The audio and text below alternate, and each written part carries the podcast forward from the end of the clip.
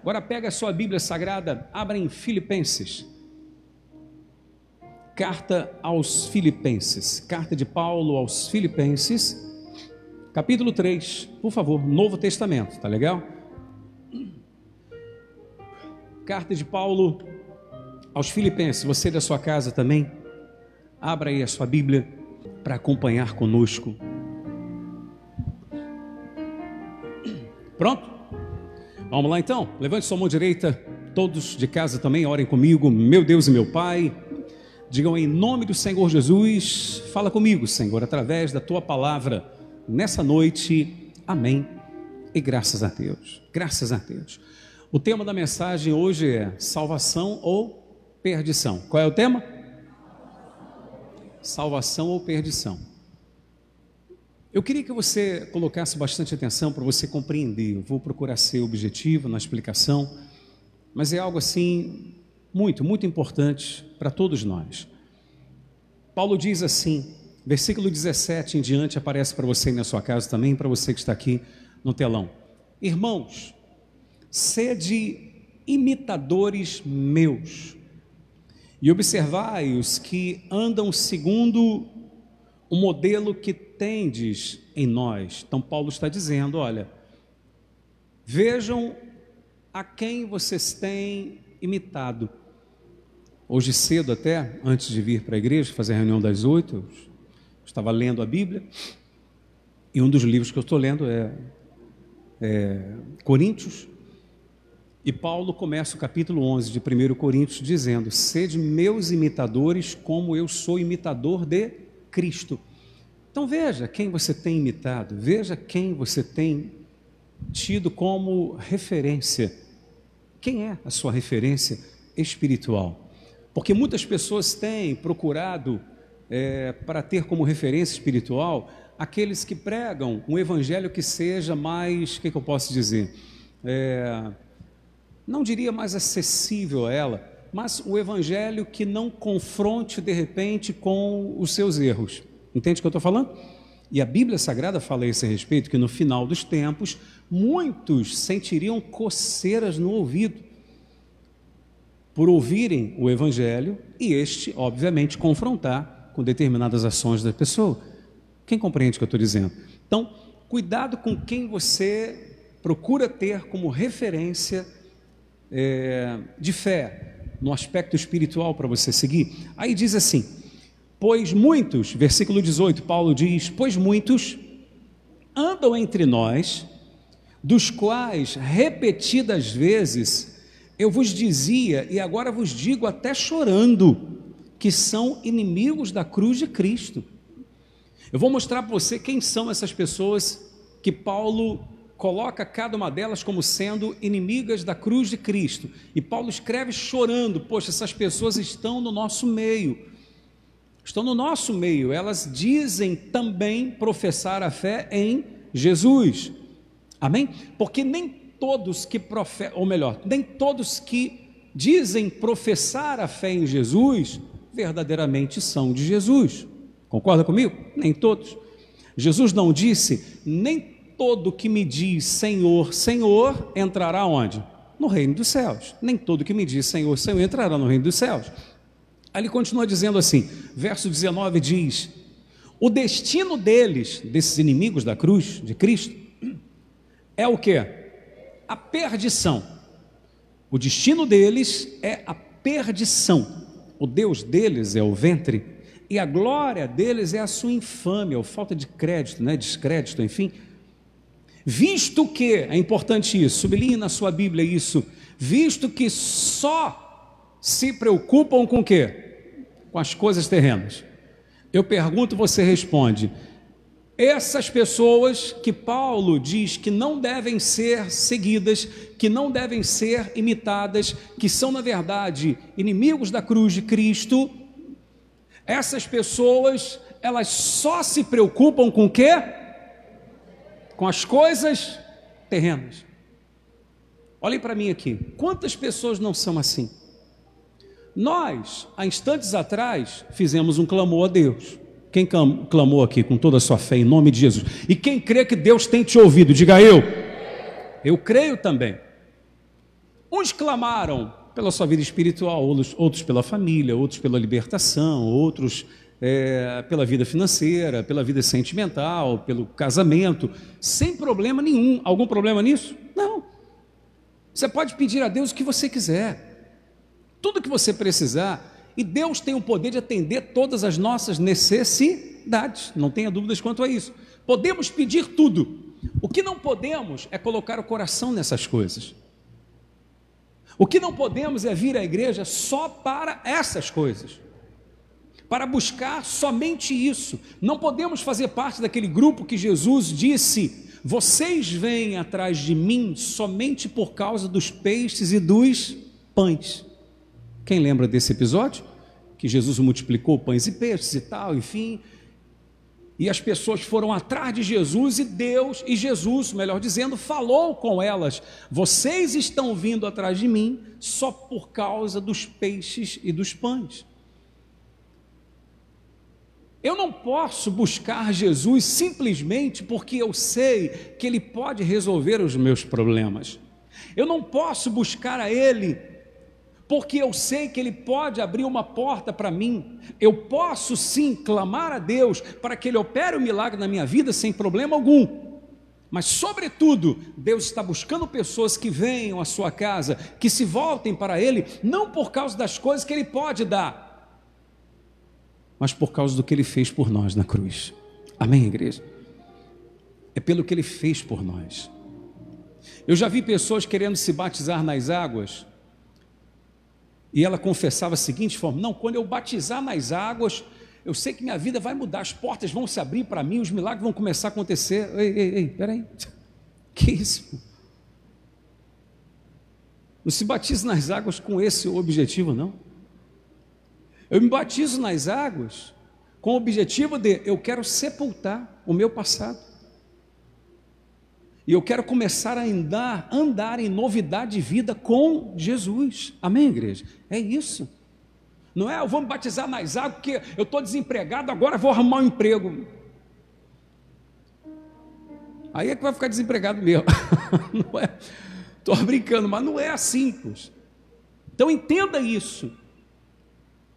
Paulo estava falando de pessoas que eles só se preocupavam com as coisas terrenas.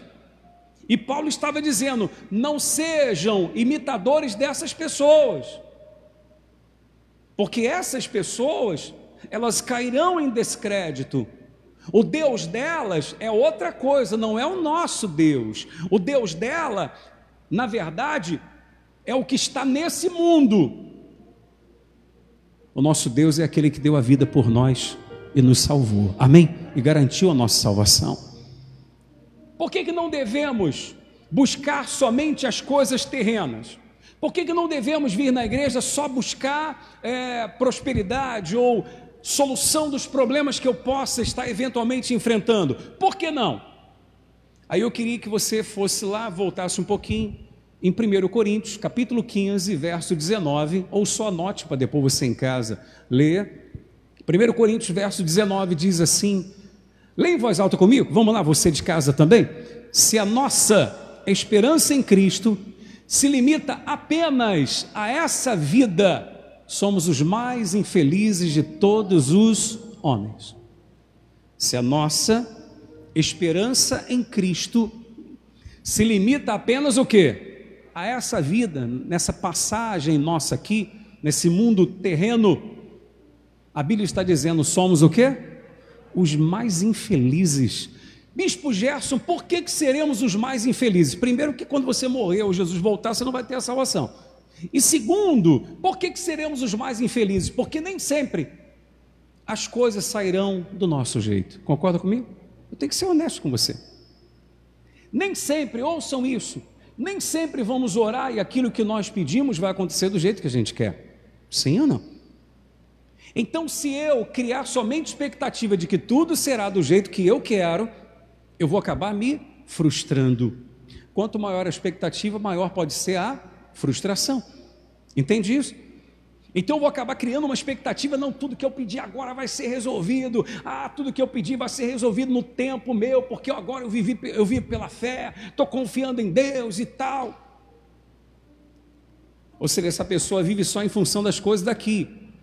Aí ela começa a orar por uma coisa ou outra, e não é resolvido logo no tempo dela, porque o nosso tempo é um, o tempo de Deus é outro. Amém, igreja? Às vezes uma coisa, quantas coisas eu, Gerson, pensava lá atrás que Deus tinha que me dar, porque eu servia Ele, porque eu estava na fé, porque eu confiava nele, e Ele tinha que me dar.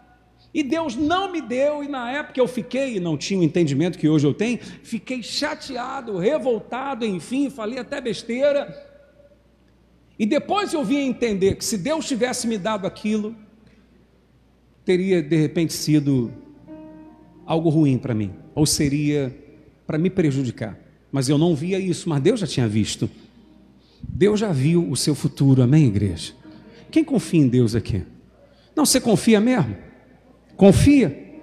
Então, quando acontecer algo que aparentemente não é bom, dê glória a Deus a si mesmo. Não é aceitar, não é aceitar fracasso, não estou falando isso.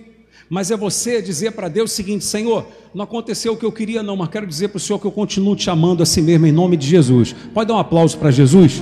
De coração.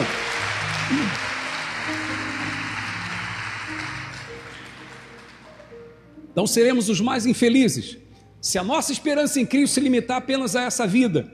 Por quê? Porque essa vida passa. É mais ou menos o seguinte: deixa eu dar um exemplo rapidinho aqui para você. Rapidinho, me acompanha aqui, por favor. Vamos supor que a eternidade seja uma linha que começa aqui e vai até o outro lado de cá. Então, estão vendo a linha aqui? Não, estão não estão, pessoal. Está aqui a linha, meu Jesus amado. Vamos supor, a nossa passagem aqui na Terra leva quanto tempo? Hã? Alguns conseguem chegar a 100, sim ou não? Alguns conseguem chegar a 90. Sim ou não? Mas antes disso, a maioria já está já tá partindo. Concorda comigo? Não, não, não, tem, não vai bater na, na, na cadeira aí dizendo isola. Não. Então, porque é o natural, sim ou não, igreja? É o natural, acontece, ué. Né? E às vezes bem antes. O que, que eu quero dizer para você? Então vamos colocar aí que o nosso tempo aqui seja só esse pedacinho aqui. Depois da sua morte, aí vem a eternidade. Tudo isso. Aonde nós vamos passar? Por isso ele diz: se a sua esperança em Cristo se limitar somente a essa vida, que dura o quê? 50, 60, 70, 80, 90, 100 anos,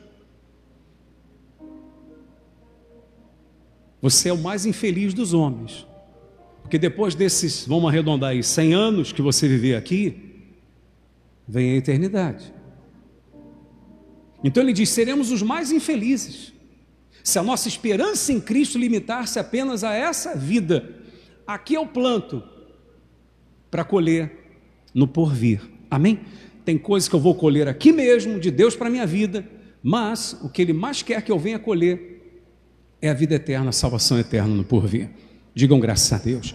Vamos voltar lá para Filipenses novamente. Então volta lá, Filipenses 3, verso 20. Olha que bacana, hein? Pois a nossa pátria está onde, igreja? Está no céu. Diga, minha pátria está nos céus. Então a nossa pátria está nos céus, de onde também aguardamos o Salvador, o Senhor Jesus Cristo então, nossa pátria não é aqui, a nossa pátria está lá em cima. O qual, olha que bacana isso, igreja. O qual transformará o nosso corpo de humilhação para ser o quê?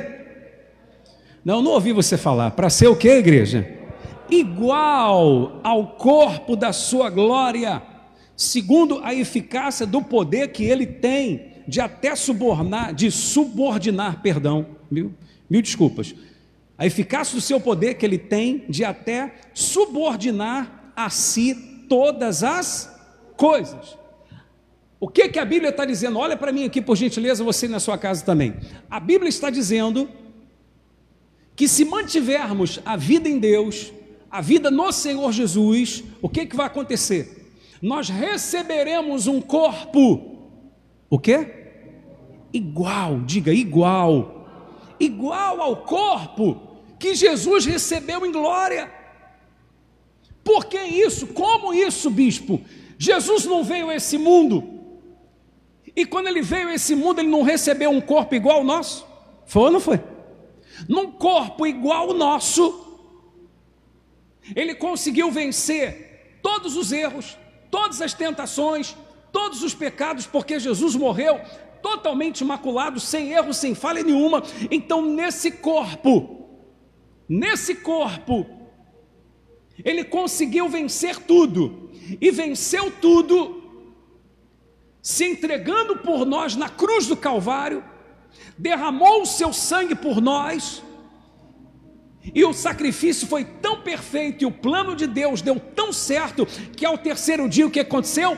Ressuscitou e por causa de tudo isso, Jesus garantiu para nós o seguinte: todos que morrerem em mim, ou quando eu voltar estiverem em mim, vão receber um corpo igual ao meu. Digam graças a Deus. Jesus garantiu isso para nós. Aí você vai dizer, bicho, mas o que quer dizer isso? Por quê? Por quê? Por que, que nós teremos que receber um novo corpo? Igual de Jesus. Aí eu vou pedir para você voltar novamente lá em 1 Coríntios 15, para eu fechar a leitura e explicar para você o porquê disso.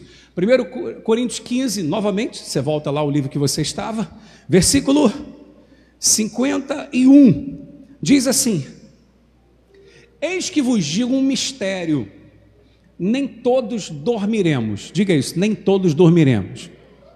Não é dormir aqui no culto, não, igreja. Porque eu, eu até gostaria, porque tem gente que dorme no culto, é só Jesus na causa. Mas quando ele fala nem todos dormiremos, quer dizer que nem todos iremos passar pela morte, ok? Nem todos morreremos. Quando ele fala dormiremos, porque se um cristão morrer agora, na ótica de Deus, ele é apenas o que? Dormiu. Quem entendeu isso, por favor? Você está firme com Jesus. Vamos supor que a gente morra hoje. Morreu firme com Jesus? Aos olhos de Deus, a pessoa apenas o que? Dormiu, dormiu. Então Paulo está dizendo: nem todos dormiremos, mas transformados seremos todos. Ou seja, para entrar no céu, para entrar na glória, na nova Jerusalém, é preciso ser o que? Transformado. Continuando, verso 52. No momento, num abrir e fechar de olhos, ao ressoar da última trombeta, a trombeta soará. Os mortos, os que morreram firmes com quem? Com Jesus, os mortos ressuscitarão como, igreja? incorruptíveis, ou seja, num corpo incorruptível. E nós, os que estivermos vivos, seremos o que? Transformados. Quem compreendeu isso? Vamos supor, pessoas morreram com Jesus. Então aconteceu o grande dia da volta de Jesus. Aqueles que morreram em Cristo ressuscitarão, já com um corpo glorificado, um corpo incorruptível, não se corrompe mais, ok? A natureza será outra, não será a natureza adâmica que hoje está no nosso corpo, a natureza de Adão, a natureza que leva a gente, se não vigiarmos, ao pecado. Compreende isso? A natureza adâmica, a natureza de Adão é que impele muitas das vezes o homem a fazer a coisa errada. Você vê que a coisa é tão terrível que às vezes a criança, ninguém às vezes nem ensinou nada, mas ela já tende a fazer a coisa errada. Como é que pode isso? É a natureza de Adão, que já está no, no ser humano. Então vamos lá. Versículo 53 para fechar a leitura. Porque é necessário, diga é necessário. E vou mostrar para você por que é necessário. É necessário que este corpo corruptível se revista de quê? Da incorruptibilidade e que o corpo mortal se revista da imortalidade. Digam graças a Deus. Não haverá mais a morte. Se você continuar lendo o texto, você vai ver que aí vai se cumprir a escritura onde diz: tragada foi a morte pela vitória pela vitória de Jesus. Jesus garantiu a nossa vitória, amém? Mas não garantiu a nossa vitória só aqui nesse mundo, não, garantiu a nossa vitória, a nossa entrada no reino dele, amém, igreja? Porque todos receberemos um corpo igual ao de Jesus, seremos todos transformados, então fique claro isso. Quem estava morto, ou estiver morto, quando Jesus voltar, vamos supor que acontecesse hoje. Quem quer que Jesus volte hoje? Diga eu. Meu Jesus, não, você viu isso? Ou foi o meu ouvido que não está legal? Foi não, né? Não, eu agora, eu estou imaginando Jesus olhando essa cena. Porque teve gente, teve gente que foi aquele semblante como quem diz, meu Jesus amado. Não, hoje não. Poxa, mas vamos supor que fosse hoje. E pode ser, hein? Sim ou não, igreja? E pode, hein? Supor que Jesus voltasse hoje. Então nós estamos vivos. Quem morreu professando, confessando, praticando a fé em Jesus, não apenas professando, muita gente professa a fé, mas não pratica a fé. Não basta professar a fé, é preciso praticar a fé. Morreu praticando a fé em Jesus, morreu se rendendo ao Senhor Jesus. A Bíblia está dizendo que essa pessoa ressuscitará já com um corpo incorruptível e revestido de imortalidade, não morre mais. Amém, igreja? É eterno, é para sempre. E nós estamos vivos. Jesus mostrou, voltou. Então aconteceu hoje, agora. Ô oh, meu pai, bem podia ser, hein? Aconteceu agora. Aí o que, que acontece então com a gente? Como todo mundo aqui está firme, legal, em nome de Jesus. Amém, igreja? Amém? Firme na fé. Já, enfim, deixou de lado a coisa errada, está andando com Jesus, firme, forte. Então o que, que vai acontecer? Nós seremos arrebatados, mas não entraremos na glória com esse corpo, porque esse corpo é corruptível, esse corpo é mortal, mas entraremos na glória com um corpo imortal e incorruptível. Quem entendeu isso? Por que, que Paulo escreve assim? É necessário que o corpo seja transformado. Por que, que é necessário? Sabe por quê? Porque vamos supor, vamos supor, o Luiz Paulo me fez mal. Me fez mal. Luiz Paulo me fez mal. Passou o tempo e tal, enfim, mas me fez muito mal. É só um exemplo aqui, tá bom, pessoal? Mas me fez muito mal mesmo. Passou muito tempo, nunca mais viu Luiz Paulo, mas Luiz Paulo se converteu. Se converteu, se apegou com Jesus, se rendeu a Cristo, se arrependeu e tal. Aí, eu e ele fomos salvos. Estamos lá em cima, lá em cima um dia e tal, conversa vai, conversa vem com um, com outro, não sei o quê. Estou lá batendo papo com Abraão, com Isaac, com Jacó. Aí, de repente, eu olho e vejo Luiz Paulo passando. Aí eu dou uma olhada para ele e falo: Não, não acredito. Não, acredito que, ele está aqui no mesmo lugar que eu. Se o corpo for o mesmo, está arriscado isso acontecer. Você está entendendo o que eu estou falando? Deu olhar e falar: ah, Não, aqui eu não vou ficar, não. Chama Pedro aí, você que está responsável aqui do ambiente, ó, junto com esse cara, não quero ficar, não. Então, por isso, todos seremos o que? Transformados. Por que estou mostrando isso para você? Porque há quem pense, ouça isso é importante, aprenda isso você de casa também. Há quem pense assim, bispo, Deus já recomeçou. Recomeçou lá na época de Noé. Foi ou não foi? Recomeçou. Acabou com tudo. E através de Noé e os seus, Deus recomeçou para dar o crescimento à humanidade de novo e tal, enfim, houve um recomeço ali. Porque Deus não aguentou, a, a corrupção do gênero humano foi geral, total mesmo. Então, em Noé, Deus recomeçou tudo. Deu certo? Não. Foi como Deus achava, como Deus queria, ou melhor, como Deus queria que fosse? Não. O homem se perdeu novamente, está aí no que está o mundo está de repente pior do que na época de, de Noé. Sim ou não? Pior do que a corrupção do gênero humano. Ouçam, olhem bem para mim aqui. Alguém poderia pensar, mas bispo, então não vai adiantar, depois vai acontecer a mesma coisa de novo. A mesma coisa. Aí vai estar todo mundo na Nova Jerusalém, daqui a pouco um pisa no pé do outro, um pisa no calo do outro, um dá uma olhada de rabo de olho para o outro e tal, e já começa a briga de novo. Nada disso. Por que não, bispo? Não haverá esse problema, porque Jesus já garantiu na cruz um corpo novo para todos nós, para evitar que aconteça qualquer problema, porque vamos viver juntamente com Ele para toda a eternidade. Louvado seja o nome de Jesus para sempre. Exalte a Ele, por favor. Obrigado, meu Pai. Louvado seja o teu nome.